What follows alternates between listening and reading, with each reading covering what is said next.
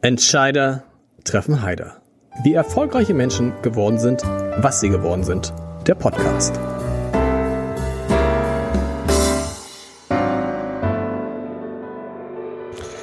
Herzlich willkommen. Mein Name ist Lars Heider und was wird aus dem öffentlich-rechtlichen Rundfunk? Das ist eine Frage, die wieder aktuell geworden ist, nachdem der ARD-Vorsitzende und WDR-Intendant Tom Burow seine Grundsatzrede, eine Grundsatzrede vor dem Hamburger Überseeklub gehalten hat und das System tatsächlich als Ganzes in Frage gestellt hat. Und ich dachte, jetzt geht die Debatte aber richtig los, jetzt jetzt, jetzt, jetzt gibt's kein Zurück mehr. Fand aber, finde aber, es ist schon wieder relativ still geworden. Und daran würde ich gerne was ändern mit zwei Gästen, die weit vor Tomburo, nämlich im Sommer 2021, eine Idee für die Umgestaltung von ARD und ZDF veröffentlicht haben. Damals wie Tomburo in der FAZ. Und die zu den bekanntesten Intendanten innerhalb der ARD gehörten. Der eine, Heinz Glesken, war über, nee, war genau zehn Jahre alt. Zehn Jahre alt war nicht, er war genau zehn Jahre lang Intendant von Radio Bremen. Da habe ich ihn kennengelernt. Und schon damals hat er ganz offen darüber gesprochen, dass der Sender eigentlich viel zu klein ist, um eigenständig zu bleiben. Und der andere ist sozusagen eine Legende des norddeutschen Rundfunk, Jobs Plog, der von 1991 bis 2008 Intendant des NDR war und damals den Ruf und nicht nur den Ruf hatte, ähm, Dinge nicht nur anzusprechen, sondern Dinge auch zu machen. Dem übrigens damals die ARD, vergisst man zu verdanken, hat das Günter Jauch zur ARD gekommen ist. Ich freue mich sehr, meine Herren, reine Herrenrunde, dass Sie heute hier sind. Die erste Frage, was ist die wesentliche Veränderung seit Sie beide nicht mehr Intendanten sind im Verbund von ARD? Was hat sich da im Wesentlichen geändert? Ist gar nicht so einfach zu beantworten. Zunächst einmal, ich glaube, die Kollegen haben ganz andere und neue Herausforderungen zu bewältigen, als wir damals hatten. Es ist die Welt, die mit den Social Media konfrontiert ist, mit der Digitalisierung. Als ich aufgehört habe, 2008 habe ich gesagt, es ist auch ganz gut, dass ich jetzt aufhöre. Man verliert das Bauchgefühl für die neuen Medien, in Anführungsstriche, äh, weil man in denen nicht lebt, mhm. wie eine ganz andere Generation. Ich glaube, das ist der wesentliche Unterschied. Ich war ja bis äh, Dezember war ich Vorsitzender der historischen Kommission der ARD, war also noch in irgendeiner Weise involviert in das System und habe mich in dieser Eigenschaft hauptsächlich um die Geschichte, um die Gründung und die Begründung dieses öffentlich-rechtlichen Rundfunks äh, bemüht, äh, auch einige Symposien gemacht, äh, Publikationen herausgegeben und so weiter. Äh, der große Unterschied zu damals, zu den Anfängen, ist doch die Digitalisierung, das Internet. Das hat zu meiner Zeit ähm, damals noch nicht die Rolle gespielt wie heute.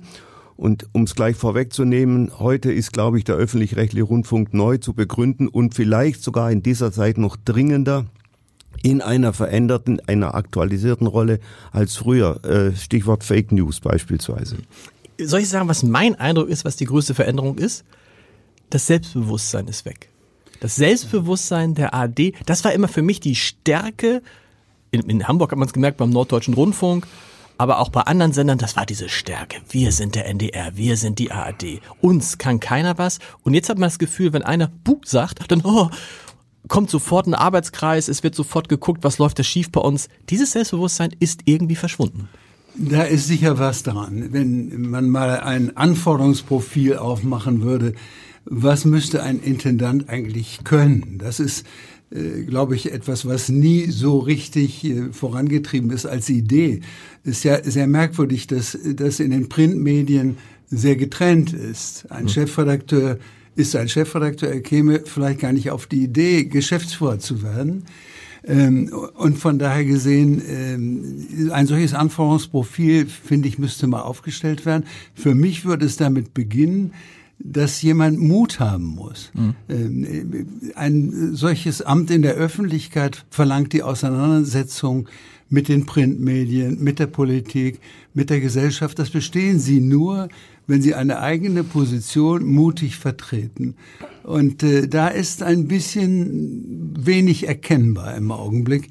Es ist ja ganz bezeichnend, dass jetzt jemand etwas auslöst, der sagt, ich trete hier nicht als ARD-Vorsitzender auf, Buro, auch nicht als WDR-Intendant, sondern ich sage mal privat meine Meinung.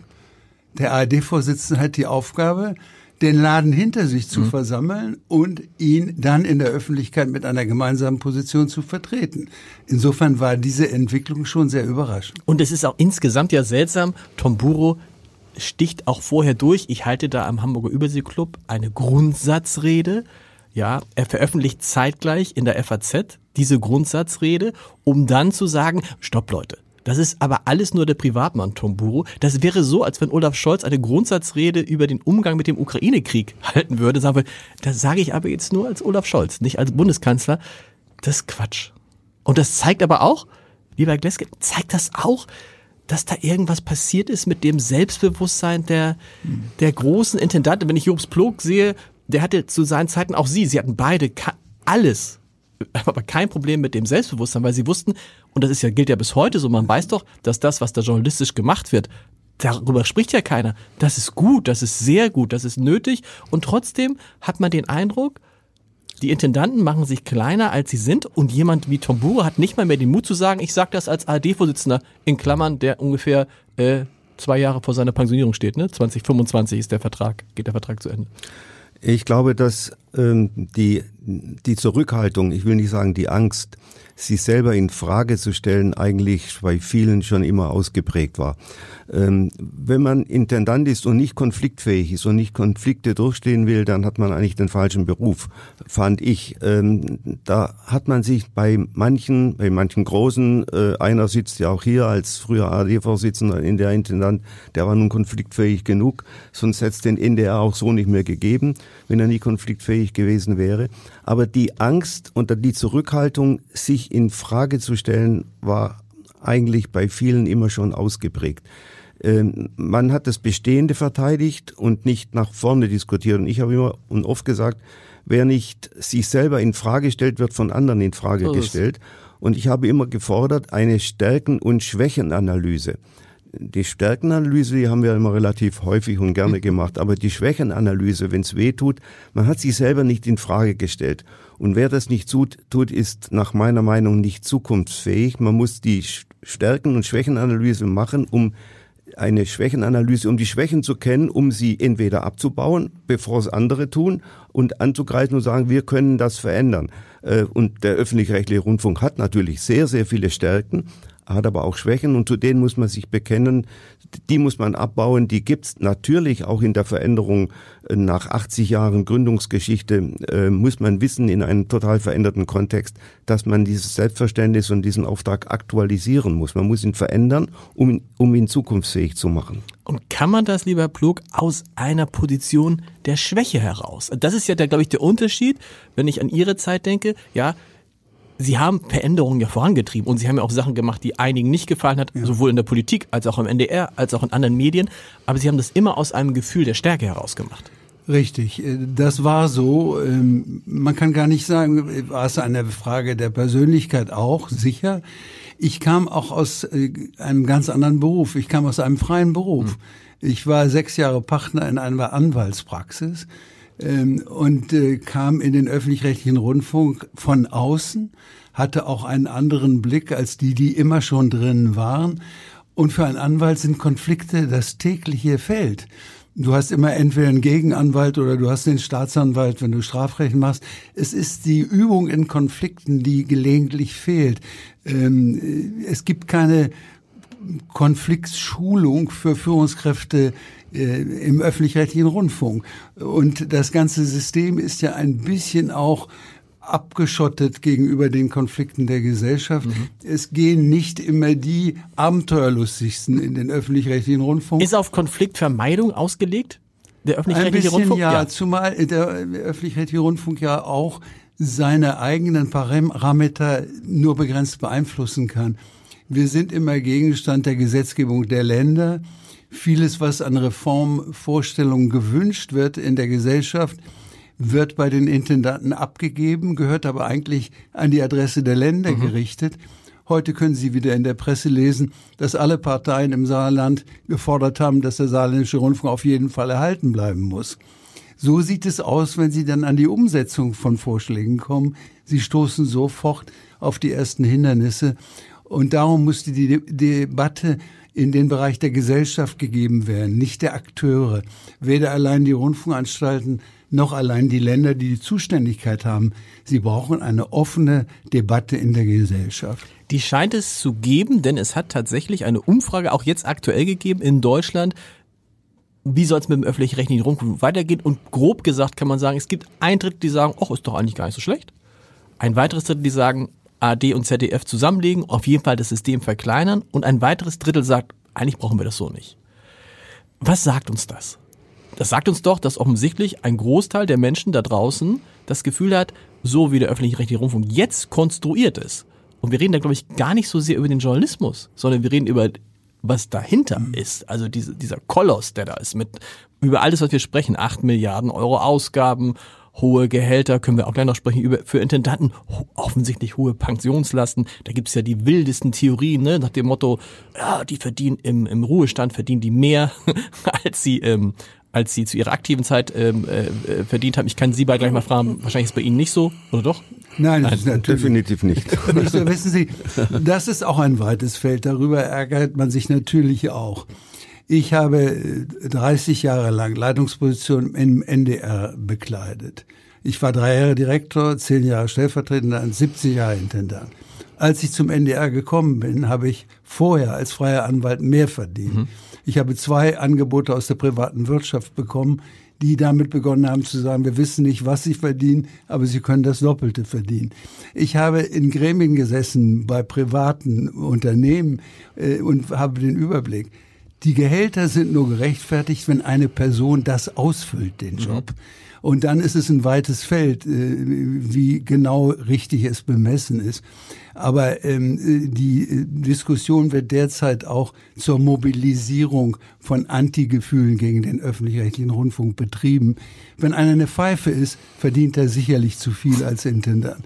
Und wenn einer es kann, ist er, glaube ich, richtig bezahlt. Genau. Also das mit den 30, 30, 30 Prozent, das würde ich nicht überbewerten. Wenn man heute auf die Straße geht und nach und fragt, warum gibt es den öffentlich-rechtlichen Rundfunk oder warum ist dieser Rundfunk öffentlich-rechtlich, dann wissen die wenigsten, wie dieser Rundfunk konstruiert ist. Die wenigsten, wissen, dass sie über mehrere Gremienmitglieder in diesem Rundfunk in diesen Gremien im Rundfunkrat vertreten sind. Das wissen viele nicht. Ich glaube, durch die, durch die jetzige Stimmung durch Diskussion ist vieles aufgekommen, dass 30, 30, 30 Prozent der Menschen äh, diese Meinung vertreten, die Sie gerade zitiert haben. Um nochmal auf, überhaupt mal auf Buro nochmal zurückzukommen. Mhm. In gewisser Weise muss man ihn ausdrücklich loben. Also ich sage jetzt nicht, äh, ob er sozusagen als Privatmann hätte reden sollen oder es in Hamburg gemacht hat oder warum er es nicht früher gemacht hat. Das kann man alles sagen aber er hat eine Diskussion angestoßen, die es vorher noch nicht so öffentlich gab, die Jobs Blog und ich und Lucrezia Jochimsen vor zwei Jahren, vor gut zwei Jahren veröffentlicht haben. Wir haben eine offene, bedingungslose Diskussion, ein Nachdenken gefordert, und zwar nicht, weil wir gegen diesen öffentlich-rechtlichen Rundfunk sind, sondern weil wir diesen öffentlich-rechtlichen Rundfunk für unverzichtbar halten, gerade auch in unserer Gesellschaft. Wir wollten grundsätzlich eine Begründung für diesen öffentlich-rechtlichen Rundfunk sozusagen diskutieren und auf dieser Begründung könnte man dann über, aber nicht mehr wir, sondern das müsste dann eine Kommission, so haben wir es vorgeschlagen, müssten man auf dieser Begründung müsste man eine Gründung dieses Rundfunks dann in die Wege leiten. Und zwar, wir haben das damals genannt als Blaupause oder Rundfunk auf der grünen Wiese. Es hat keinen Sinn, auch das hat Tom Buro vielleicht nicht so ganz richtig gemacht, dass er dann gleich ARD und ZDF zur Diskussion gestellt hat. Wenn man eine offene Diskussion anzettelt, und wofür ich, und ich denke, Jobs Blog sind wir beide sehr dafür, dann darf man nicht gleich Konkretionen mhm. bringen. Sonst hat man viele Gegner bei diesem oder jenem Punkt, bei allen Punkten. Das heißt, was muss man dann sagen? Bedingungslos heißt also, wir denken von, alles kann so bleiben, wie es ist und nichts bleibt mir so, wie es ist. Also die, wir, die, das sind die beiden wir haben auch Pole. Gesagt, rücksichtslos im positiven Sinne, ja. nicht auf das Bestehende. Wir wollen nicht das Bestehende zementieren, sondern wir wollen fragen, wie würde man ihn, weil wir glauben, dass man ihn braucht, wie würde man ihn heute denn gründen?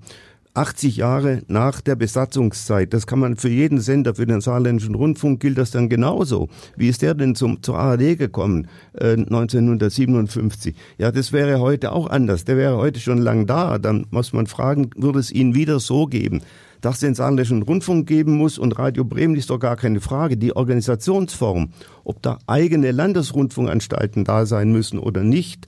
In Niedersachsen gibt es auch keine eigene Landesrundfunkanstalt, sondern die teilt sich die Landesrundfunkanstalt mit drei anderen Ländern. Also über solche Dinge kann man doch reden, ohne dass man nun einen, eine, eine bestimmte äh, äh Publikationseinheit äh, in Bremen, im Saarland oder in, in Frankfurt oder wo auch immer, in Thüringen und so weiter, in Frage stellt. Über solche Dinge könnte man ja, wenn man den öffentlich-rechtlichen Rundfunk überhaupt für positiv hält und ihn begründet, könnte man dann im Feld danach, andere könnten dann darüber reden. Das ist die ein, das ist sozusagen eine Variante. Die andere, die ich mich frage, da hat ja nicht der, der Privatmann Tom Burrow gesprochen, sondern der AD-Vorsitzende. Und da sind ganz viele andere Intendanten, die auch die Entwicklung in der Bevölkerung offensichtlich mitkriegen. Wo du denkst, hey, ihr seid doch die Chefs. Ihr könnt das doch unter den gegebenen Bedingungen, da muss sich die Politik Gedanken machen, aber ihr könnt es doch ändern. Ihr könnt doch, ihr müsst euch doch überlegen, 64 Radiostationen, 64 glaube ich ist die Zahl, ne? Muss es so viele geben? Muss es NDR-Info und WDR-Info geben? Gibt es nicht eine Info? Muss es, kann es nur eine Mediathek geben? Über all diese Sachen, die könnte man doch angehen, aber mein Gefühl ist auch, nachdem diese Debatte jetzt zu Ende, äh, was ist Debatte, nachdem es diese Grundsatzrede von Tom Buro ein bisschen schon herliegt, habe ich das Gefühl, ja, so eine richtig fette Diskussion ist da jetzt in der ARD nicht entstanden. Der, der Intendant des Norddeutschen Rundfunks hat sich, glaube ich, mit einem Einzeiler dazu geäußert. Oder mit einem Zweizeiler. Ja, es ist jedenfalls äh, noch unter den Kollegen äh, gar nicht erkennbar, wo sie in dieser Diskussion stehen. Das ist aber eins der Probleme. Wenn Sie die ARD führen, wird ja immer behauptet, alle reden durcheinander, sei sozusagen die Abkürzung. Ich habe diese Erfahrung nicht. Wenn einer führen will, führen kann, eine Idee entwickelt, eine Strategie entwickelt, ich habe immer die Kollegen auch hinter äh, mich gebracht, genauso wie Fritz Pleitgen oder andere äh, die Kollegen hinter sich gebracht haben. Äh, man muss diese Anstrengung schon machen, damit wenigstens die ARD eine gemeinsame Vorstellung hat. Die Länder auf der anderen Seite sind genauso gefragt. Haben die Länder, haben jetzt einen Reformvorschlag vorgelegt, der wirklich nur wieder der kleinste gemeinsame mhm. Nenner ist und alle diese Fragen ausklammert. Darum sagen wir, wir müssen weg von den Interessenten. Die Diskussion, wenn man idealtypisch diskutieren will, muss man mit der Gesellschaft, mit hochrangigen Vertretern der Gesellschaft ohne Vorgaben ein Modell entwickeln. Also das heißt so ein bisschen so, wie, wir, wie, das, wie das versucht wurde während der Corona-Krise, dass dann irgendwann die Regierung gesagt hat, es gibt diese Expertenkommission ja. und da sitzt gar kein Politiker drin. Da sitzen nur Leute drin, die sich damit auskennen, die damit zu tun haben und die beschließen das dann und dann hat ja die Regierung im Wesentlichen auch diese Vorschläge umgesetzt. Ja, dann muss man es immer noch umsetzen. Also natürlich können die Experten nicht äh, erwarten, dass das äh, genauso als Gesetz dann beschlossen wird. Die Zuständigkeit liegt bei den Ländern. Aber dann müssen sich die Länder mit einem unabhängigen, hochrangigen Vorschlag auseinandersetzen und ihre Politik daran messen. Heute hört man äh, schlaue Vorschläge einzelner Kulturminister oder Kultursenatoren. Und wenn man sich fragt, wie haben sie das eigentlich im Kreise ihrer Kollegen umsetzen können? Welche Vorschläge haben die denn entwickelt? Dann landet man so ähnlich wie bei der ARD. Es kommt so nicht voran. Wir brauchen einen neuen Ansatz und der wird nur idealtypische Gedanken entwickeln und dann muss man sehen, was man in der Politik davon umsetzt. Aber ich stelle mir gerade vor, das Ganze wäre gewesen, als Sie, Sie waren glaube ich zweimal ARD-Vorsitzender, wenn mich nicht alles täuscht. Ja. Ich, äh, ich stell mal, die Diskussion hätten wir damals gehabt. Und hätte Ihnen gesagt, lieber Herr Ploh, wissen Sie was? Sie halten sich da jetzt mal raus. Wir machen mal eine Kommission und die mit ihnen gar nichts zu tun hat, da hätten sie gesagt, Leute, unter uns, nein, ich kläre das jetzt selber. Ich bringe das selber, weil das ist doch aus Sicht des öffentlich-rechtlichen Rundfunks nur die zweitbeste Lösung, oder? Das heißt ja auch, ihr schafft es offensichtlich alleine nicht. Ihr könnt euch alleine nicht erneuern. Ihr kriegt das mit den Stärken hin, aber mit den Schwächen nicht. Also müssen wir euch das abnehmen. Es ist doch eigentlich nicht wirklich abnehmen. Ich denke, der öffentlich-rechtliche Rundfunk mit seiner eigenen Position wäre ja Teil der Debatte. Mhm. Ähm, die, eine unabhängige Kommission ist ja nicht unabhängig von Außeneinflüssen. Die Politik ist bei der Umsetzung beteiligt.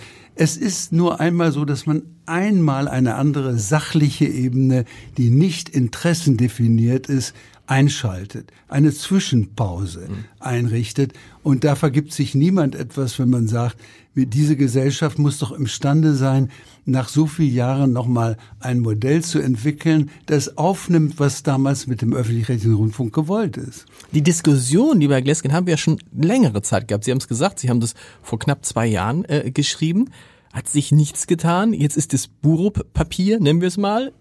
Ich, ich, würde, ich würde sagen, hm, da wird jetzt auch ein bisschen Zeit ins Land gehen. Und am Ende ist mein Gefühl, wie es immer das Gefühl ist bei komplexen Systemen, dass diese Systeme so komplex sind, dass sie wissen, ich kann das aussitzen, weil das System könnte, es ist so ein bisschen wie, wie lange reden wir darüber, dass man das deutsche Steuersystem verändern sollte. Und wir alle wissen, es, das System hat sich verselbstständigt. Gilt das nicht für den öffentlich-rechtlichen Rundfunk genauso? Ein bisschen gilt es schon. Ähm, ich habe immer festgestellt, dass die Angst, ich will vielleicht nicht sagen Angst, aber die Zurückhaltung äh, doch, doch da war weil viele gedacht haben und denken, wenn sie eine solche Schwächendiskussion äh, aufmauern oder die Frage stellen, Sie haben vorher 64 Radioprogramme, man kann auch andere Beispiele nennen, auf den Tisch legen, dann heißt das, dann kommen andere und sagen, der will sich abschaffen. Mhm. Und vor dieser, vor dieser Zurückhaltung, äh, da, da, da schreckt jeder, schreckt jeder ab. Ähm, man, man stellt sie nicht selber in Frage. Ich habe noch zu meiner aktiven Zeit die Frage gestellt, äh, sollen wir nicht diese Grundsatzdiskussion aufnehmen. Da hat einer, ich sage es nicht wer, sagte, ach du weißt du, mein Vertrag geht noch drei Jahre, was soll ich das jetzt machen? Oder ein anderer sagte, du, da machst dich doch unbeliebt. Ich habe damals gesagt, das ist bei mir im Gehalt inbegriffen, ja. dass ich mich unbeliebt mache. Also diese Frage war schon bei, bei einigen, äh, war die immer die Zurückhaltung immer da und die ist heute auch da, weil und das sieht man bei Bucho ja auch. Äh, Bucho hat ja von einigen gleich gehört, er will das System abschaffen. Ähm, man kann sagen, er will das System nicht abschaffen, sondern er will es neu sozusagen zur Diskussion stellen, weil er hofft, und der, der Meinung bin ich schon, wenn man diese Frage stellt, sind wir so stark und so vernünftig und finden so viele Experten, die das öffentlich-rechtliche System nicht in Frage stellen oder abschaffen, äh, sondern gerade neu begründen, weil man es gerade heute im Zeitalter wieder braucht. Man muss es nur neu begründen, 80 Jahre nach der Gründung. Die Briten und die Amerikaner sind nicht mehr da, die damals sozusagen das diktiert haben. Ohne Bundesverfassungsgericht hätten wir dieses System schon lange nicht mehr, weil beispielsweise auch die Politiker immer gegen dieses System waren. Sobald das System kritisch war, haben sie gesagt, das links und das wollen wir abschaffen. Wir wollen was anderes dagegen setzen. So sind übrigens auch der private Rundfunk, das private mhm. Fernsehen gekommen gegen die gegen die linke ARD und am Ende äh, haben alle gesehen, dass es ohne ARD und ZDF gar nicht geht, dass keine gesellschaftliche Diskussion, keine gesellschaftliche Kommunikation von einem gewissen Niveau und von einer gewissen Qualität mehr gibt. Aber das ist interessant, dass das eben nicht mehr so eine, in der Diskussion eine untergeordnete Rolle spielt, aus meiner Sicht. Ich fand es bemerkenswert, dass Friedrich Merz äh, beim Parteitag der CDU einfach mal so nonchalant sich über die Vertreter vom öffentlichen rechtlichen Rundfunk, ich weiß nicht, wie viele da waren, aber sehr, sehr viele, lustig machen konnte, das kriegt ja einen neuen, kriegt ja einen neuen Geschmack. Und dann sitzt genau dieser Friedrich Merz bei Markus Lanz im ZDF, also im öffentlich-rechtlichen Rundfunk, und sagt, so sinngemäß, so geht das nicht weiter, Herr Lanz, und so geht's auch mit Ihnen nicht weiter. Und wir müssen, also da ändert sich ja auch was. Und ich habe gehört, dass auch beim WDR man jetzt ähm, so ein bisschen so die Sorge hat, dass man sagt, Leute, wir fallen jetzt auf diese Propaganda, die Springer vorantreibt und die Teile der Politik vorantreibt, fallen wir rein und zeigen da wieder, da sind wir wieder bei dem Punkt, eine Schwäche und keine Stärke. Und letzter Punkt dazu, kann man als AD-Vorsitzender und WDR-Intendant so etwas ernsthaft in der FAZ ankündigen? Dass Sie das gemacht haben, kann ich verstehen. Sie sind Pensionäre. Richtig. Aber äh, man macht es doch da, wo man glaubt, dass es den größten Widerhall kriegt. Und wenn ich jetzt was Wichtiges zu sagen hätte, würde ich es immer erstmal im Hamburger Abendblatt tun. Also, also aus, aus, äh, weil irgendwie alles andere wäre irgendwie seltsam. Ja, das habe ich mich sofort auch gefragt äh, und es geht ja ein bisschen weiter. Da ist ja sowas wie eine Allianz entstanden. Mhm, genau. Ähm, äh, alles, was nun an Kritik gegen Buro gesagt wird, wird äh, in der FAZ sozusagen zurückgewiesen.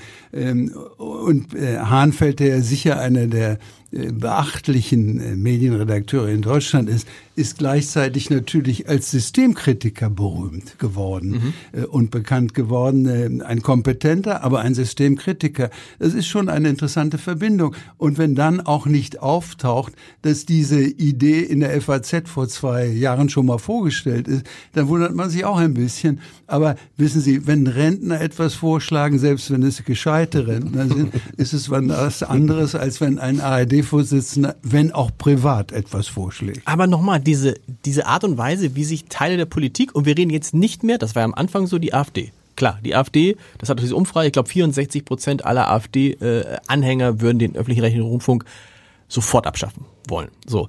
Aber es ist ja nicht nur die AfD. Es ist ja jetzt auch Christian Lindner hat mit großer Freude auf diesen, hat, hat, hat, hat von Buro beglückwünscht und endlich sagt es mal einer, Friedrich Merz geht ganz offensiv dagegen vor, weil er offensichtlich also, spricht in einer Art spöttisch über den öffentlichen rechtlichen Rundfunk wie ich es so von einem Parteivorsitzenden in Deutschland noch nicht gehört habe, weil er weiß, ey, damit kann ich auf Stimmenfang ja. gehen. Also äh, da haben Sie einen ganz wichtigen Punkt, glaube ich. Äh, der Populismus, der sich an dieser Stelle auftut, ähm, äh, trägt die Welle noch ein Stück nach vorne. Es ist populär, sich mit dem öffentlich-rechtlichen Rundfunk äh, auseinanderzusetzen. Äh, und Sie kriegen heute nicht automatisch Menschen auf die Straße, mhm. die, die, für den öffentlich-rechtlichen Rundfunk protestieren. So wie das in der NDR-Krise übrigens noch war, als der Intendant mit seinem Justiziar, mit dem Betriebsratsvorsitzenden äh, auf die Roten Baumschuss hochging und viele Menschen sich anschlossen. Das ist eine Zeit, die äh, automatisch politisch äh, nicht wiederherstellbar ist. Sie müssen also dafür werben, dass die Menschen begreifen, was sie mit uns haben und dass sie dieses auch erhalten wollen. Mhm. Das wird nie 100 Prozent irgendwie sein, aber es wird die interessierte Öffentlichkeit sein, es werden die politisch Engagierten sein, es werden auch die sein, die ein realistisches Bild von dem haben, was im Fernsehen und im Hörfunk im privaten Bereich real existiert. Hm. Wir, ist so ein, wir haben verstanden, Moment. Also Lucrezia Jochimsen, ja. Jobs Blog und ich haben nicht populistisch diese Frage gestellt, dass man den Rundfunk neu begründen muss, sondern weil wir glauben, dass man deutlich machen muss, auf welcher Grundlage und auf welcher wichtigen Grundlage äh, er steht und wie unverzichtbar er ist. Da sind wir ganz stark dieser Meinung und wir glauben auch, dass man das begründen kann. Ähm, aber Sie sehen ja an der, an der Reaktion von Merz und von Lindner, dass es gefährlich ist, eine, eine offene Diskussion anzufordern, weil die anderen gleich sagen, der hat das System in Frage mhm. gestellt. Der hat das System nicht in Frage gestellt, er möchte es neu begründen. Und da muss man sich, und da darf man nicht vor lauter Angst dann diese Frage gar nicht mehr stellen, nur weil andere sich von der AfD ganz zu schweigen, weil andere sich dann gleich da dranhängen wenn wir jetzt mal auf das System gucken, ich weiß, es wird wahrscheinlich jetzt schwierig, weil Sie sagen, es ist ja eine offene Diskussion, aber wie könnte denn so ein neues System aussehen? Also, Tom Buro sagt, ARD und ZDF zusammenlegen. Da fragt man sich, ja, das scheint doch eigentlich gar kein so schlechter Vorschlag zu sein. Zumindest in den, in allem, was hinter dem Journalismus passiert. Und die Frage ist ja, brauchen wir, brauchen wir fünf Talkshows, brauchen wir jeden Tag zwei verschiedene Nachrichtensendungen? Reicht dann nicht eine aber ich halte das für ein Problem, wenn man eine offene Diskussion anzettelt, dann darf man nicht gleich mit konkreten Ergebnissen einer solchen kommen. Sonst macht man sich angreifbar. Wenn wir sagen, wir brauchen keine 64 Radioprogramme, ja, auf welche wollen wir verzichten? Auf die, die verzichten wollen, haben sie dann gleich 15 Gegner. Ja. Äh, äh, wenn Sie können sagen, wir müssen das Gremienwesen stärken, wir müssen die gesellschaftliche Diskussion in den Vordergrund stellen. Dieses Instrument ist sozusagen der letzte volkseigene Betrieb, äh, wenn man so will. Ja. Die, das, das, die Gesell das, der, der Rundfunk wurde ja gegründet nach dem Prinzip, die Gesellschaft ist mehr als der Staat. Und dieses Prinzip zur Demokratisierung, zur Integration einer Gesellschaft, Redemokratisierung, das Re können Sie streichen heute, aber die Demokratisierung ist nach wie vor ein Auftrag. Wer dann gleich mit Konkretionen kommt, macht sich verdächtig, dass er konkrete Vorschläge hat, dass er an dieser Stelle, an jener Stelle ein bisschen was ändern muss und hat oder will und hat dann sofort viele Gegner. Wer eine offene Diskussion fordert, muss zunächst einmal diese offene Diskussion auch und diese Begründung auch erstmal leisten. Und deshalb würde ich jetzt nicht hergehen und sagen, wir brauchen statt 64 nur 48 Programme oder ich stelle diese oder jene Anstalt in Frage oder am Ende kommt vielleicht raus, dass es ARD und ZDF heute nicht mehr geben muss, aber dass es einen starken öffentlich-rechtlichen Auftrag und ein starkes öffentlich-rechtliches System geben soll, da wäre ich nun sehr dafür. Aber ist nicht, ist nicht eins klar, was alle sehen, dass man sagen, das System ist zu groß. Es kostet zu viel. Dass man, man muss ja irgendwo mal anfangen und sagen, also was wir uns, wenn wir sowas machen, wenn wir, wir können ja auch sagen, okay, äh, wir lassen alles so, wie es ist und versuchen nur die Gesellschaft davon zu überzeugen, dass es so, wie es ist, gut ist Ich glaube, das ist, das ist sozusagen, wir machen sozusagen die Gesellschaft, wie sie uns gefällt. Das ist, glaube ich, schwierig. Aber wäre es nicht die einfachste Variante zu sagen, pass mal auf, ganz, ganz, wir müssen versuchen, so würde man es, glaube ich, in der Privatwirtschaft machen, wir müssen versuchen, von diesen acht Milliarden, die das System kostet, perspektivisch auf die auf zwei Drittel, Aber auf die Herr Hälfte runterzukommen. was kostet ein Abonnement des Abendblatts? Im, Im Jahr ungefähr 550 Euro. Ja, und was kostet ein öffentlich-rechtlicher Auftrag mit vielen Programmen? Ja, Jahr? ist schon richtig, aber ich könnte jetzt sagen, was das haben, was sozusagen, was so ein Verlag wie Funke, was die die sind nicht acht Milliarden. Und äh, ein bisschen noch hinzu kommt ja immer noch, dass, glaube ich, das eine ist, glaube ich, freiwillig. Glaube ich, so der Punkt. Ich meine, das ist die Frage, ob man sich, kann man sich ernsthaft diese, dieser, dieser Sache nähern, ohne zu sagen, na klar, wenn wir jetzt dieses System angehen, dann wird es hinterher, erstens muss es anders, es muss ein anderes System sein und es muss deutlich günstiger sein. Das ist äh, wirklich die Frage, die am Ende stehen muss. Äh, es ist ja ähm, ein solidar finanziertes System, ist immer äh, einem besonderen Begründungszwang ausgesetzt. Ich könnte Sie auch fragen, warum Hamburg Geld dafür ausgibt, dass es eine relativ mittelmäßige Oper hat, die in den 50er, 60er Jahren eine herausragende Oper Total, war. total relevante Frage. Man genau. kann diese Frage also immer einbringen, aber man kann nicht mit ihr beginnen. Warum gibt es das ZDF? Um mal auf Hm. die Entstehung zu kommen. Weil Adenauer bestimmte Vorstellungen hatte, wie er dem, was die ARD bot, etwas entgegensetzte. Das durfte dann am Ende nicht privat sein, wurde öffentlich-rechtlich. Wie sind die Programme entstanden? Als der NDR-Staatsvertrag gekündigt war und es kamen neue Programme dazu, weil der neue Staatsvertrag vorsah, auf Wunsch Niedersachsens, dass jedes der Länder noch ein eigenes Landesprogramm autonom fahren. So sind die Programme entstanden. Ähm, Das heißt nicht, dass sie so bleiben müssen. Aber man muss er- erkennen, wer die Akteure waren. Äh, Und häufig sind die Anstalten von ihren Ländern gezwungen worden, mehr vor Ort zu machen. Absolut. Und wenn das Land Sachsen-Anhalt äh, die Rundfunkgebühr verweigert hat, dann auch deswegen, weil sie sich darüber beklagt haben, dass es keine zentrale ARD-Einrichtung in Sachsen-Anhalt gibt. Das ist ein weites Feld. Und ich möchte nicht, dass der Ball nun sofort aufgenommen wird und gesagt wird, wir wollen alles erhalten, aber es kostet die Hälfte. Nein, das Nein, geht das nicht. geht ja auch gar nicht. Das ist ja klar. Das Man würde muss, nicht gehen. Genau. Man muss die Aufgabe definieren, muss sagen, was macht den öffentlich-rechtlichen Rundfunk aus? Wenn man sich über Kosten wundert. Wir sind ein föderales Land. Äh, Wir haben, warum haben wir so viel Kosten für Parlamente? Wir haben 16 Landesparlamente, immerhin nur neun Landesrundfunkanstalten. Das kann man alles diskutieren. Kein Mensch diskutiert übrigens über die föderale Ordnung. Das hat ein bisschen eine Entsprechung auf der Rundfunkseite. Der NDR sind schon mal vier Länder. Ich fand, äh, das war eine sehr vernünftige Konstruktion. Äh, Wenn es einen Nordstaat gäbe, wäre es noch besser. Dann müsste man zwischen Hamburg und Schleswig-Holstein nicht mühsame Konsultationen machen. Es ist alles ein weites Feld. Will man den Föderalismus im Rundfunk erhalten, dann wird man sicherlich neben die zentrale Anstalt eine Anstalt der Länder äh, setzen müssen. Äh, wenn man das nicht, weil man sagt, das ist nicht mehr finanzierbar, wir muten es den Menschen nicht mehr zu, dann wird man das so entscheiden können.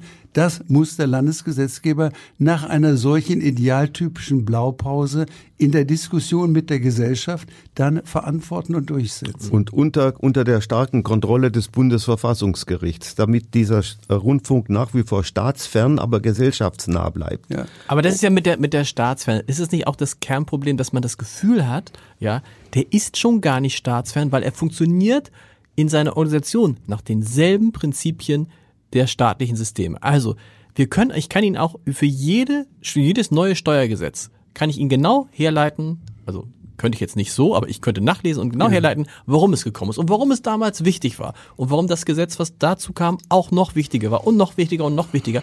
Was aber die Wahrheit ist, das System erweitert sich immer, wird immer größer und größer und größer und ist irgendwann von niemandem mehr beherrschbar. Und ich glaube, das ist einer der Vorwürfe, dass man denkt, das, was, das ist ja, der öffentlich-rechtliche Rundfunk ist ja kein schneller, kein schnelles, schnelles journalistisches Boot, sondern es ist ein gigantischer Tanker, den niemanden stoppen kann, den niemand stoppen kann. Kommt hinzu, dass wenn man nichts tut, er irgendwann trotzdem nicht mehr finanzierbar ist. Weil ich meine, es wird auch in den nächsten Jahren die, die Erhöhungen, die nötig sind, allein schon aufgrund von Energiekosten, von steigenden Löhnen etc., die werden sich ja im Rundfunkbeitrag nicht darstellen lassen.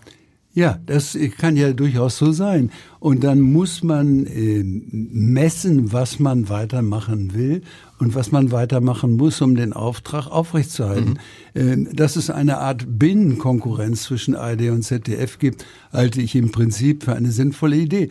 Aber wenn man das irgendwann abmessen muss gegen die andere Fragen, was können wir noch finanzieren, dann kann man vielleicht im Ergebnis auch äh, dies diskutieren. Diskutieren kann man alles. Ich habe keinerlei Angst, dass äh, die Diskussion zu Ergebnissen führt, die man am Ende dann nicht will. Wenn sie gemessen ist am Auftrag, an den Kriterien, dann ist natürlich dieses nicht Gott gewollt, was wir da gerade haben, sondern dies ist überprüfbar und muss sich überprüfen lassen. Und wer nimmt das jetzt, wer nimmt sich dessen jetzt an und sagt, wir legen jetzt mal los, weil wir reden über etwas, ja. was schon lange, ne, sie gesagt vor zwei Jahren, Tomburo jetzt nochmal wiederholt, nochmal ein bisschen zugespitzt, so, und man denkt so, jetzt ist es gesagt, aber nur weil es gesagt ist, hat sich ja nichts verändert. Auch, auch, dazu haben wir vor zwei Jahren einen Vorschlag gemacht, der nach meiner Meinung auch nach wie vor sinnvoll ist. Die Politik kann diese Reform nicht betreiben, weil sie in eigener Sache reformieren würde. Und das darf sie nicht, das muss Politik verlangen. Genau. Die Anstalten, denen würde auch vorgeworfen, dass sie in eigener Sache eine Konstruktion machen, um selber zu überleben. Also vielleicht auch nicht. Die, ich habe oft gesagt, wenn es um Rundfunk geht, geht es eigentlich gar nicht um, um irgendwelche Anstalten, um ARD, ZDF oder um einzelne Landesrundfunkanstalten, sondern da geht es um unsere Gesellschaft. Dieser Rundfunk ist im öffentlichen Interesse für unsere Gesellschaft. So muss die Diskussion beginnen. Wir haben vorgeschlagen, dass man eine Kommission eventuell gründet, dass die zusammengestellt wird vom beispielsweise vom Bundespräsidenten. Mhm. Äh, aber staatsfern. Äh, mhm. Da, da, dürf, da darf auch mal ein Politiker drin sein, aber der darf nicht für eine bestimmte Partei oder nur für seine Partei reden. Da müssen Vertreter der gesellschaftlich relevanten Gruppen. Die Idee ist ja nicht schlecht, die sie 1945, 48, 1950 herausgebildet hat. Übrigens gab es damals ein einziges Programm, eine Mittelwelle, in der alle Themen der Gesellschaft vorkommen mussten. Und dieses eine Programm wurde von den damaligen gesellschaftlich relevanten Gruppen äh, und Kräften kontrolliert, doppelt binnenplural. Das ist heute anders. Heute, es gibt privaten Radio, Privatfernsehen und bis heute zum Internet. Eine vollkommen andere Situation. Der, die Idee der Demokratisierung, der, des, der gesellschaftlichen Kommunikation ist nach wie vor gültig und ich habe wie Obsblo keine Angst, dass da was Vernünftiges rauskommen könnte, wenn die richtigen Menschen in eine solche Kommission berufen werden, beispielsweise vom Bundespräsidenten. Es wäre eine Idee. Eine andere Idee könnte man theoretisch auch haben, aber unsere Idee ist, denke ich, nach wie vor richtig, beziehungsweise könnte Erfolg haben. Wir, wir haben ja wenig Erfahrung mit der Organisierung solcher gesellschaftlichen Prozesse. Mhm. Wir haben die normalen Gesetzgebungsverfahren, Zuständigkeiten. Nur dies muss aus dem doppelten Grund rausgenommen werden. A, es soll möglichst nicht nur die Umsetzung politischer Interessen sein und B, die Länder haben in dem Dialog untereinander längst gezeigt, dass sie als die gesetzlich äh, Zuständigen es nicht hinkriegen. Genau. Ja, also spätestens, wenn es dann darum geht, so, stopp, stopp, Moment, im saarländischen Rundfunk, nee. Den ja, müssen genau. wir schon, also prinzipiell richtig, richtig, richtig, aber glaub, unser Rundfunk ja. ist natürlich davon nicht betroffen. Also müssen Sie es von der Länderebene wegkriegen, denn dort wird immer ein Kompromiss ausgehandelt. Wir haben aber keine Ebene, die sozusagen die Legitimation beanspruchen könnte außer die Idee mit dem Bundespräsidenten, der über den Parteien schwebt, der der Gesellschaft verpflichtet ist, der selbst sich zu der Frage der Kommunikation auch schon eingelassen hat, der früher mal Rundfunkreferent mhm. übrigens in Niedersachsen war. Also da gibt es so eine Grundzuständigkeit wegen Legitimation. Der könnte eine Kommission einberufen. Dafür wird er Vorschläge aus der gesamten Gesellschaft erhalten, auch aus der Politik, auch vom Rundfunk. Äh, da sollte Herr Baum nochmal auftauchen, mhm. der einer der klügsten alten Politiker ist und so weiter und so weiter. Und die machen eine Skizze. So. Mhm. Und was dann damit geschieht, dass wir die Gesellschaft diskutieren, die Presse diskutieren, die ja auch ihre eigenen Interessen haben. Wir geraten ja auch immer wieder mit der Presse aneinander ähm, und einige sind da besonders militant aufgestellt, ihre Gruppe nicht, aber andere schon. Und von daher gesehen, ähm, auch die werden sich daran beteiligen. Das ist legitim. In einer Demokratie darf man unterschiedlicher Meinung sein. Und dann muss man sich über das Ganze hinaus fragen, warum unser Image so ist, wie es ist. Und das hat auch was damit zu tun, dass wir in dem Programm Programmen die Menschen äh, offenbar nicht mehr breit genug mhm. aufgestellt mhm. erreichen. Das ist eine ganz andere Ebene, denn das können wir selber ändern. Ähm, und äh, von daher gesehen, äh, manche Fragen, die bei uns abgegeben werden, können wir nicht ändern. Wir hätten zum Beispiel ändern können, dass wir wie in der gesamten Gesellschaft üblich äh, die Corporate Governance Gesichtspunkte viel deutlicher in unseren eigenen mhm. Regelungen aufnehmen. Das kann man alleine machen. Das, jede Aktiengesellschaft ist äh, in hohem Maße davon heute betroffen. Alle privaten Unternehmen im öffentlich-rechtlichen Rundfunk sind da klare, strikte Regelungen offenbar ein bisschen verpennt worden, sage ich mal. Solche Sachen kann man selbst machen. Die Grundsatzdebatte, wie sollten wir aufgestellt sein, um unsere in der Demokratie gewünschte Funktion zu erfüllen? Was ist dazu erforderlich und was ist überflüssig? Das muss man in der Gesellschaft diskutieren. Wichtig ist aus meiner Sicht aber, ich stimme dem voll zu, dass wenn man diese Diskussion fordert, nicht der Eindruck entsteht, als würden wir nun das, was der öffentlich-rechtliche Rundfunk in seinen Programmen heute tut, geringschätzen. Das ist grandios, was in diesem Programm passiert. Wenn man mal ein paar Tage krank ist und Fernsehen kann, dann gibt es in diesen Systemen von ARD, ZDF, dritte Programme, Streisat, Phoenix, äh, Arte, nicht, nicht, kann man nicht ausreichend Zeit, alle guten Programme zu sehen. Also man muss deutlich machen. Was vielleicht auch daran liegt, dass es zu viele gute Programme gibt. Es gibt, ja, aber das kommt in der Diskussion dann äh, ein bisschen zu kurz. Und wer jetzt diese Diskussion fordert, wie wir oder vorschlägt, wie wir das auch tun, der darf nicht missverstanden werden, als würde er die Verdienste des öffentlich-rechtlichen Rundfunks, die nachweisbaren Verdienste gering schätzen. Absolut nicht. Äh, sondern wir, wir, wir, wir, wir anerkennen das und wollen aber neu aktualisieren, warum es diesen Rundfunk gibt. Aber das Interessante ist ja, finde ich, dass niemand will die äh, Verdienste in Frage stellen, aber der Einfluss des öffentlichen rechtlichen Rundfunks ist, Sie haben es eben angesprochen, Herr Plug, angesichts der Entwicklung der privaten Medien, die große, große Probleme haben durch die Digitalisierung, die sich jetzt allmählich, wo die allmählich klarkommen jetzt mit der Digitalisierung.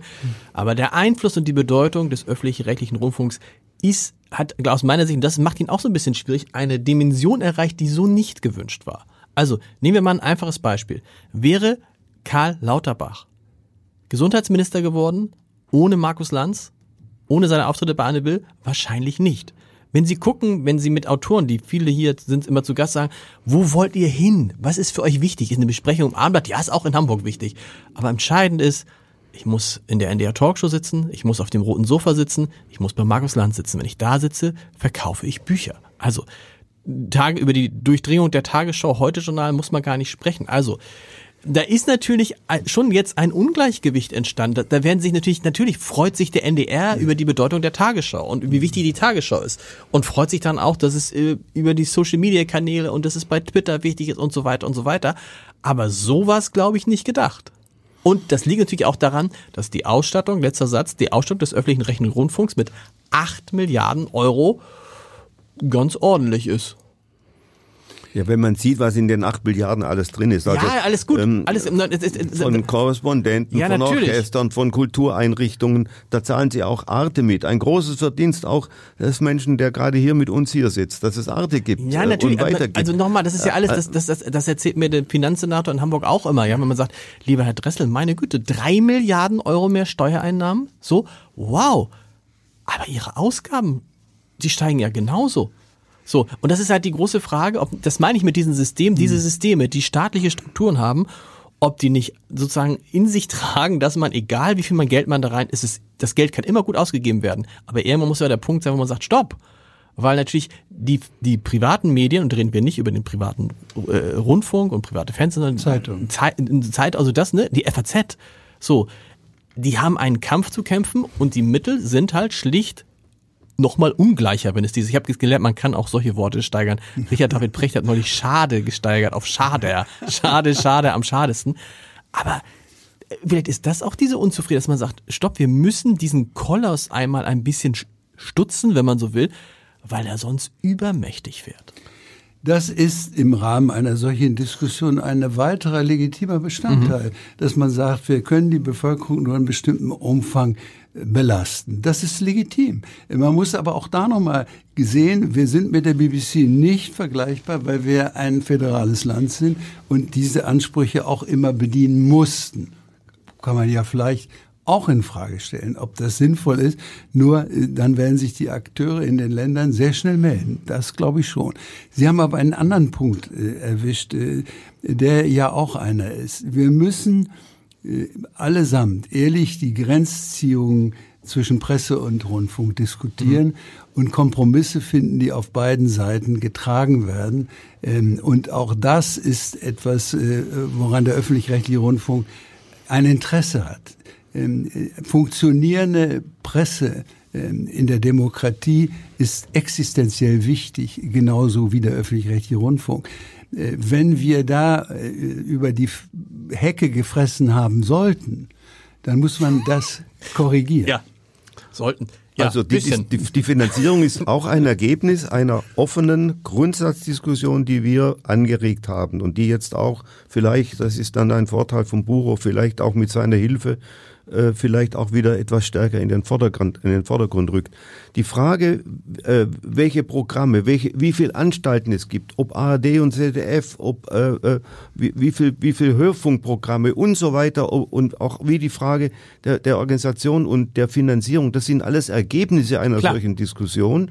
Und äh, da kommt man vielleicht auf die Idee, dass es heute nicht mehr acht Milliarden sind, sondern vielleicht ein bisschen weniger, äh, weil, weil auch die Strukturen möglicherweise ein andere werden. Ist es ist nicht auch ein Kernproblem, das worüber auch Leute wie ich manchmal den öffentlich-rechtlichen Rundfunk beneidet haben, dass man diese Existenzangst die wir zum Glück beim Abendblatt nicht hatten, aber in der Branche gab es das durchaus. Diesen äh, Giovanni Di Lorenzo hat das mal für die Zeit gesagt, wir haben in den Abgrund geguckt. Kann man sich heute gar nicht mehr vorstellen bei der Zeit, aber die Zeit war mal kurz davor. Mhm. So, dass dieser Blick in den Abgrund nie da war, dass man immer das Gefühl hatte, was soll mir passieren? Ich bin hier, wenn ich erstmal, ne, wenn ich erstmal fest an, wie viele Kollegen haben gesagt, boah, ich habe eine Festanstellung beim NDR, das ist so ein bisschen wie, ich bin Beamter.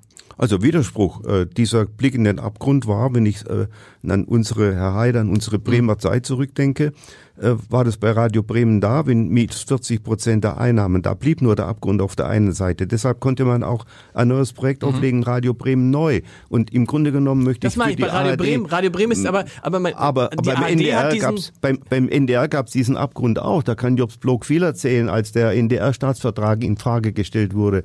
Also diesen Blick in den Abgrund gab es schon. Und den muss man auch deutlich machen, dass es sozusagen den Abgrund gibt. Wenn man dieses System nicht neu begründen kann, und neu legitimieren kann. Und dazu kann eine Gesellschaft, vernünftige Menschen dieser Gesellschaft beitragen. Auch die vernünftigen Menschen in den Anstalten mhm. können dazu beitragen. Dann werden das andere tun. Dann werden andere diese nicht nur AfD, auch andere werden dieses System grundsätzlich in Frage stellen und werden es möglicherweise verändern oder vielleicht sogar abschaffen. Deshalb müssen diejenigen, die vernünftig sind, denen es um die Demokratisierung in unserer Gesellschaft geht, um, um den Zusammenhalt in unserer Gesellschaft, um, um die Herausbildung eines Minimalkonsensus. Und das ist ein wichtiger demokratischer Anlass und Ansatz. Da, deshalb müssen die Vernünftigen diese Diskussion heute führen und dieses System neu begründen.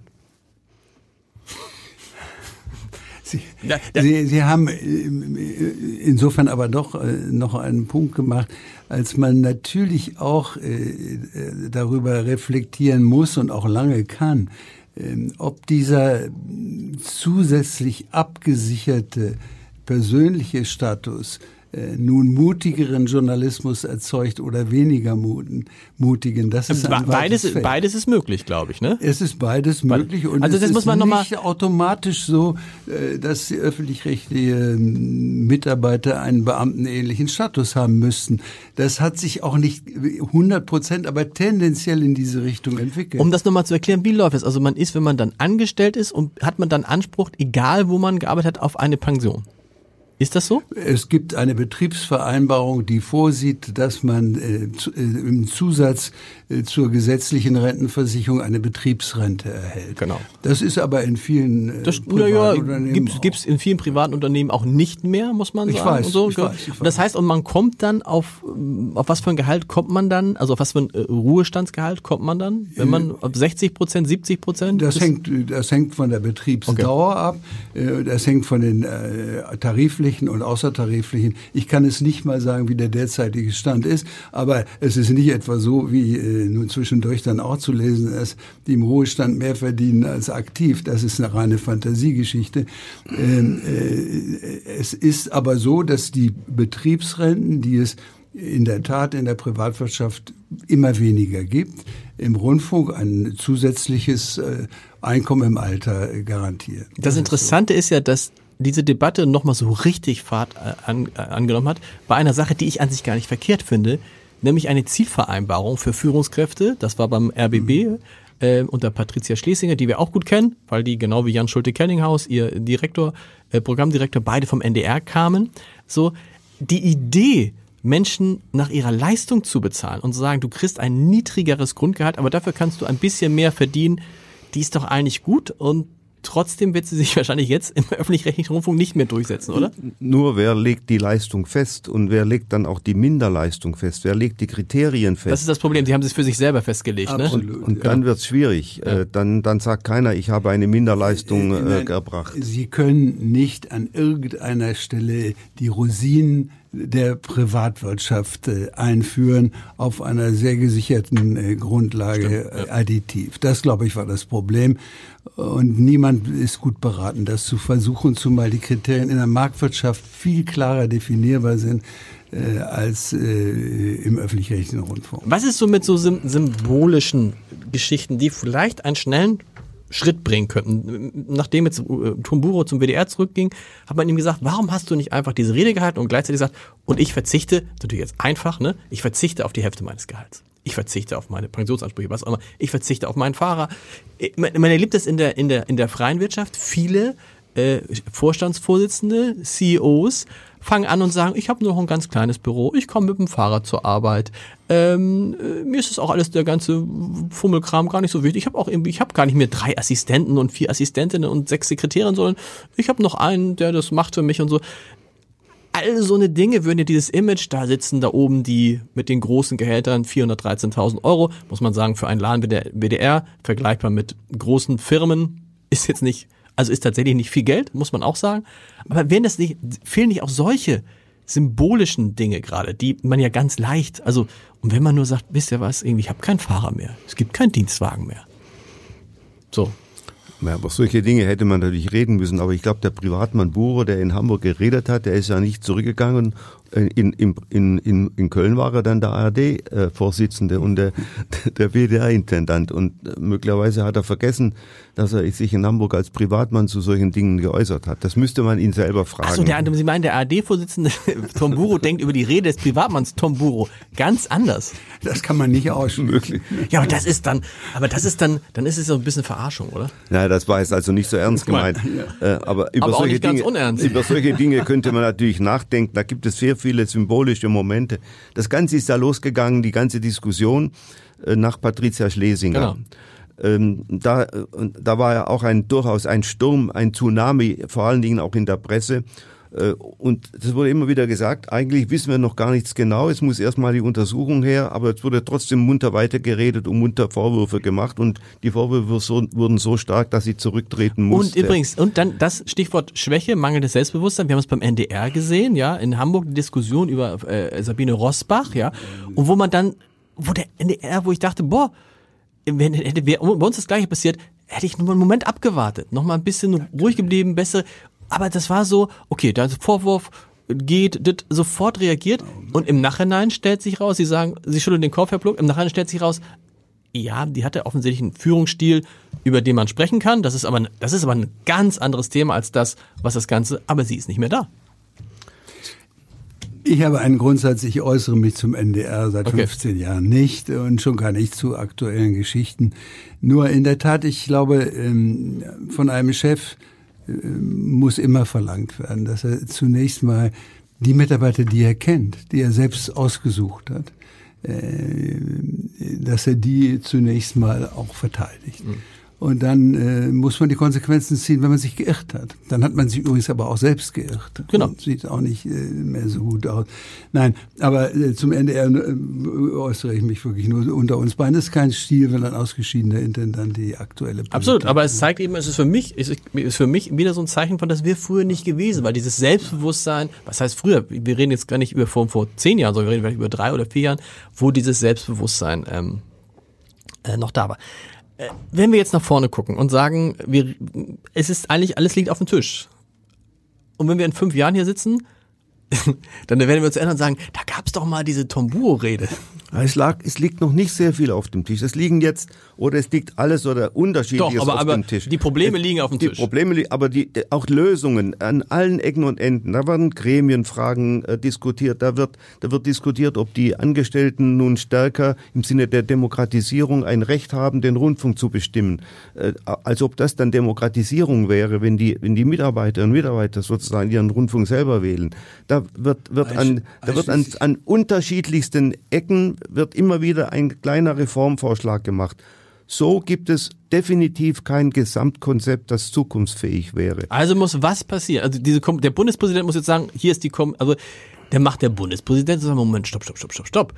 Die Politik soll ja nicht bestimmen, wie unsere journalistischen die, die Politik soll nicht bestimmen, auch nicht im Anfangsstadium, wie unsere wie ihre ihre Kontrollorganisation aussehen. Die Politik, die organisiert auch ein unser Bundesverfassungsgericht, ohne dass das Bundesverfassungsgericht eine Einrichtung Stimmt. der Politik Ja, stimmt, ist ein wäre. Punkt, ja. Eine solche Organisation kann ein Bundespräsident beispielsweise ins Lebe, Leben rufen, sehr transparent und ein das, was wir gefordert haben, und eine solche Expertenkommission könnte diskutieren, wie muss der öffentlich-rechtliche Rundfunk heute, fast 80 Jahre nach der Gründung, nach Wegfall des Diktats der Briten und der Amerikaner, beispielsweise auch auf der Basis vieler hervorragender Aussagen des Bundesverfassungsgerichts in 14 Urteilen, 14 sind es, glaube ich, wie müsste auf dieser Basis im Interesse dieser Gesellschaft ein Rundfunksystem heute aussehen? Solch, ein solcher Auftrag könnte an eine hervorragende, großrangige, namhafte Expertenkommission gerichtet werden. Und der AD-Vorsitzende könnte mit dieser Bitte an den Bundespräsidenten herantreten, Richtig. zum Beispiel. Und es wäre noch überzeugender, wenn er dann die ARD hinter sich hätte. Ja. Dann äh, wäre mal schon mal eine Seite eingebunden und er könnte auch Kontakt nehmen zu dem Vorsitzenden der Rundfunkkommission der Länder und sagen, ist das nicht ein gemeinsamer Vorschlag? Sofort hätte man eine Stabilisierung einer solchen Idee. Und der Bundespräsident könnte sich sogar damit begnügen, den Vorsitzenden zu benennen und der stellt dann autonom die Kommission zusammen. Also wenn man sich ein bisschen fantasievoll und die Presse könnte einsteigen und sagen, das ist ja eine gute Idee, äh, wäre ja alles denkbar, selbst wenn sie von ein paar Rentnern kommen. Wobei der Bundespräsident, der, nicht der ARD-Vorsitzende sagen muss, der Bundespräsident könnte auch eine Idee, die Lucretia Jochimsen, Jobs Blog und ich vor, vor zwei Jahren in die Welt gesetzt haben, sagen, so schlecht ist die Idee nicht, die ist neutral, die ist grundsätzlich, äh, eine solche Kommission kann man ins Leben rufen. Also das könnte er auch von sich aus machen. Der Bundespräsident hat hervorragende Sätze zur Demokratie, des und, und, und öffentlich-rechtlichen Rundfunk geäußert in verschiedenen Reden. Auf dieser Basis könnte er aktiv werden, auch weil er selber eingesehen hat, wie wichtig dieser Rundfunk für eine gesellschaftliche Diskussion ist und für eine Demokratie. Also da muss nicht ein ARD-Vorsitzender sagen, Herr Steinmeier, nun werden Sie mal aktiv. Wenn schon Luke Jochimsen, Jobs Blog und ich das nicht anregen können, könnt ihr selber auf die Idee kommen. Wir sind gespannt. Ich danke Ihnen sehr, dass Sie ähm, heute hier waren. Ich bin wirklich gespannt, wie es mit dem öffentlich-rechtlichen Rundfunk in unser aller Interesse weitergeht. Vielen Dank. Danke Ihnen.